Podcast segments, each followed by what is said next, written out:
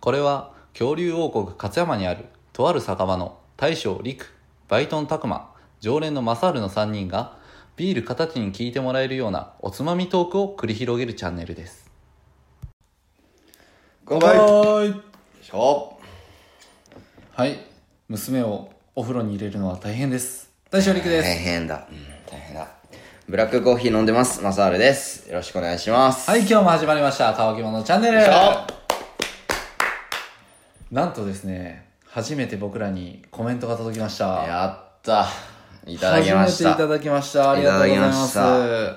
とマサール読み上げてくれる、はい初めての人やでそうですねえー、かやチャンネルさんからいただきましたありがとうございますありがとうございます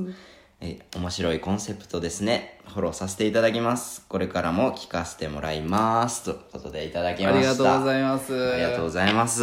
ねかやチャンネルさんも決まらない方でねチャンネル拝見したことありますはいランキングに確か載ってた方ですよね、うんはい、僕も何回か聞かせてもらいました、うんうんうんねまあ、面白いコンセプトですねっていうことなんですけどそうなんですよって言ってもまあただただ雑談してるだけうんなんですけど、そうね僕らは、僕僕らが好き勝手喋ってるだけなんですけどぜひこれからもよかったら聞いてくださいはいちょっとねまあそのコンセプト何でしたかっていう話も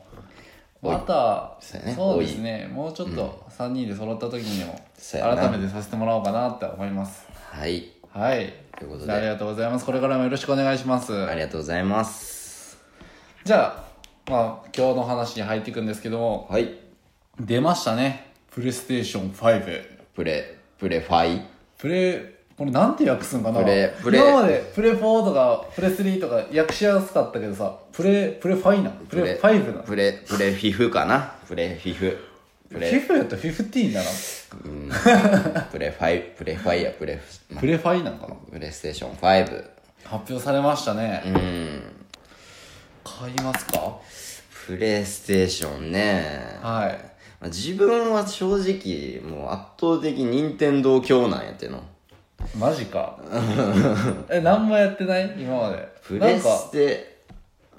それはそれこそモンハンとかあ流行ったよめちゃくちゃワールドワールドも結局やりたいと思ってたけどやらんかったもんやらなかったんやうんまあでもすごい性能がもうパソコン並みにすごいらしいねうんてかもうほぼほぼパソコンみたいなもんうん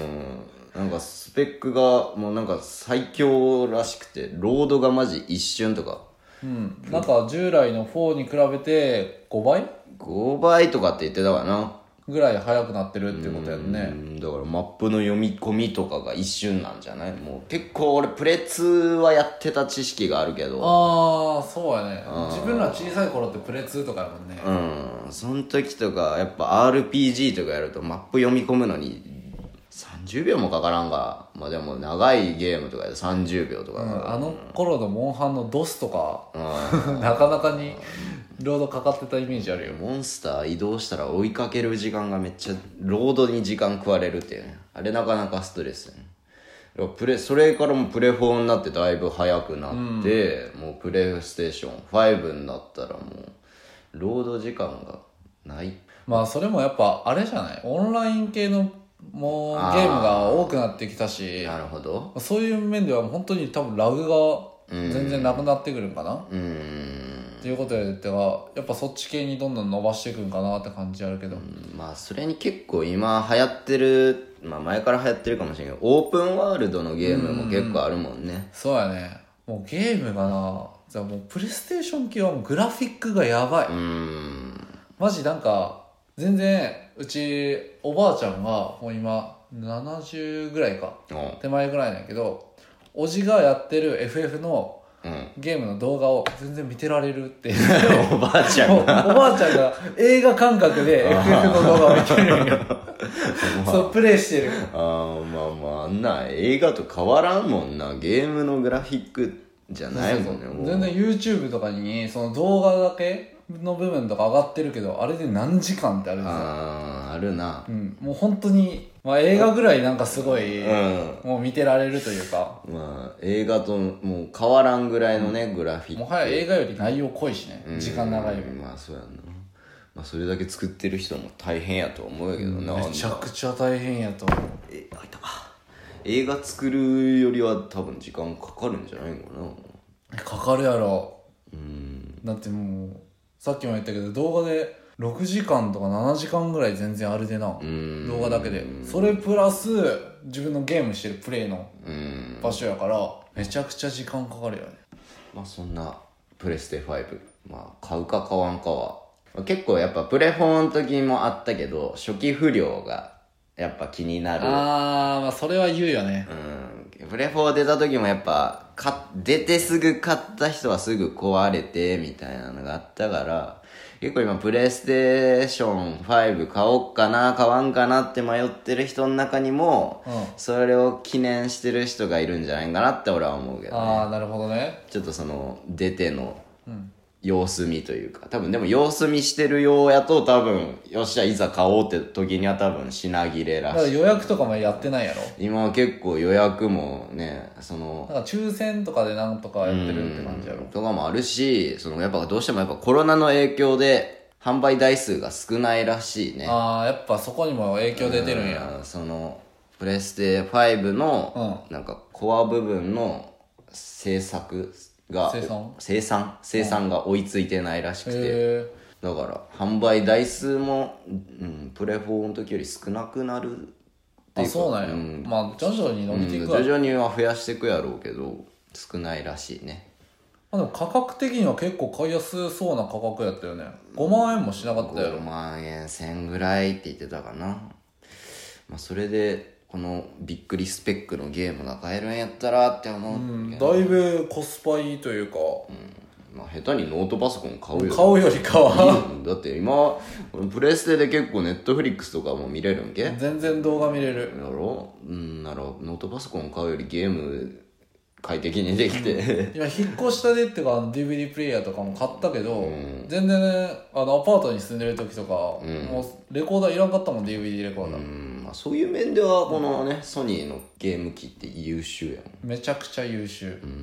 もうこれで YouTube 見れるし Netflix 見れるし Hulu とかも全然見れるし、DVD 借りてきても見れるし、ってな感じのプレステ5、はいまあ、買うかどうかは僕もまあ結局様子見って感じですかね、はい、発売日が11月12なんでそうですね僕も最初はちょっと様子見かな最近ちょっとまだゲームをしてないっていうのもあってまたやりたいゲームが出てきたからかな今ソフトまだ4本ぐらいしか発売されんっていう話やろ、まあまあ徐々に出るらしいけどね、まあ、そこら辺も見てって感じですね僕も、はいあとは、まあそうだ秋っていうことでねはいアップルからアップルウォッチが確かそれこそ今日かな18発売って書いてあったかなはい、まあ、今日ちょっと9月18収録中なんですけど、このアップルウォッチ、まあ、実は僕もつけてるんですけどねいいっすよね僕も欲しいんやけど買ってないんだよなまあでもこれシーズン3なんで今今度今日出るのが6うん3世代前のモデルですけど まあ何が違うってまあ大きな違いパッと見僕からしたら分からんのやけどうんシーズンス6か6は血中酸素濃度が測れると SPO2 ってやつですね SPO 医療医療用語で言ううんと SPO2 が測れるとはいまあ、これは本当に、今ちょうどページ開いて見てるんですけれど、健康の未来が手首の上に、もう本当に結構流行ってますよね、この健康デバイスっていうんですか。結構なんかみんな健康志向になってきてるもんうね、ーん。そうジム行く人増えたりとかそうそうそうそう。自分の健康管理をするために、まあ、つけてる人が多いんかな。まあ、俺も、なんだかんだこれつけてると、一日の歩数とかが結構手首につけてる分正確に出るから、あ今日はあんま歩いてないかなとか。あそうなんやうん、普通に仕事行って帰ってくると本当に1万歩は超えてるんだよね。 あ全然そういうの意識したことないわ自分、えーちょっとやっぱ俺そういうの学校勉強とかでかじってたから。 ああそうやね男性やったら本当1万歩以上は歩いた方がいいって言われてて、女性やったら8000歩ぐ、8000ちょっとぐらいかな。 マサルの健康講座始まる、ぐらいは歩い た方がいいわって言われてる。まあ余談やけどこれが高齢の方やったら、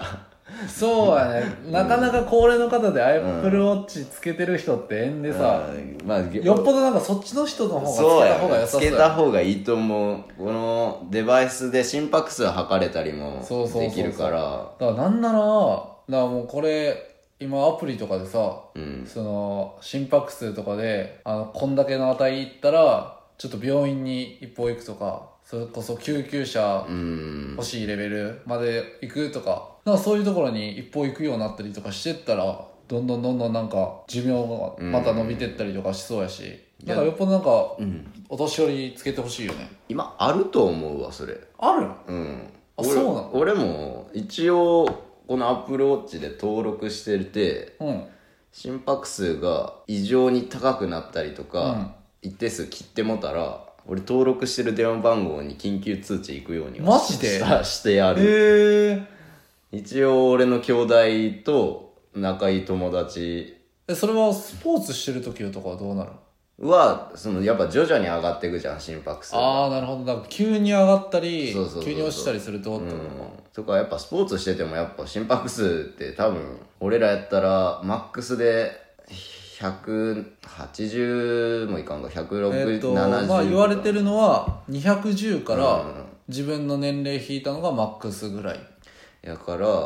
まあ運動時の心拍数もやっぱそこまではいかんから、あまりにも高くなったら通知いくやろうしやっぱ心肺停止したら通知いくようにはなってるやろうからへえ、すげえな。今やっぱそんなんなってるんや。そういう機器つけてないで全然わからん。だからもしかしたら俺の心配が止まったらリクの携帯に通知いくかもしれえ、ないマジで俺の知らん かったよな。え、マサハル今やべえ。うんその時は救急車呼ぶわ。うんその時は その時は呼んでくれってなへえ、今そういうこともやってるんやな。うん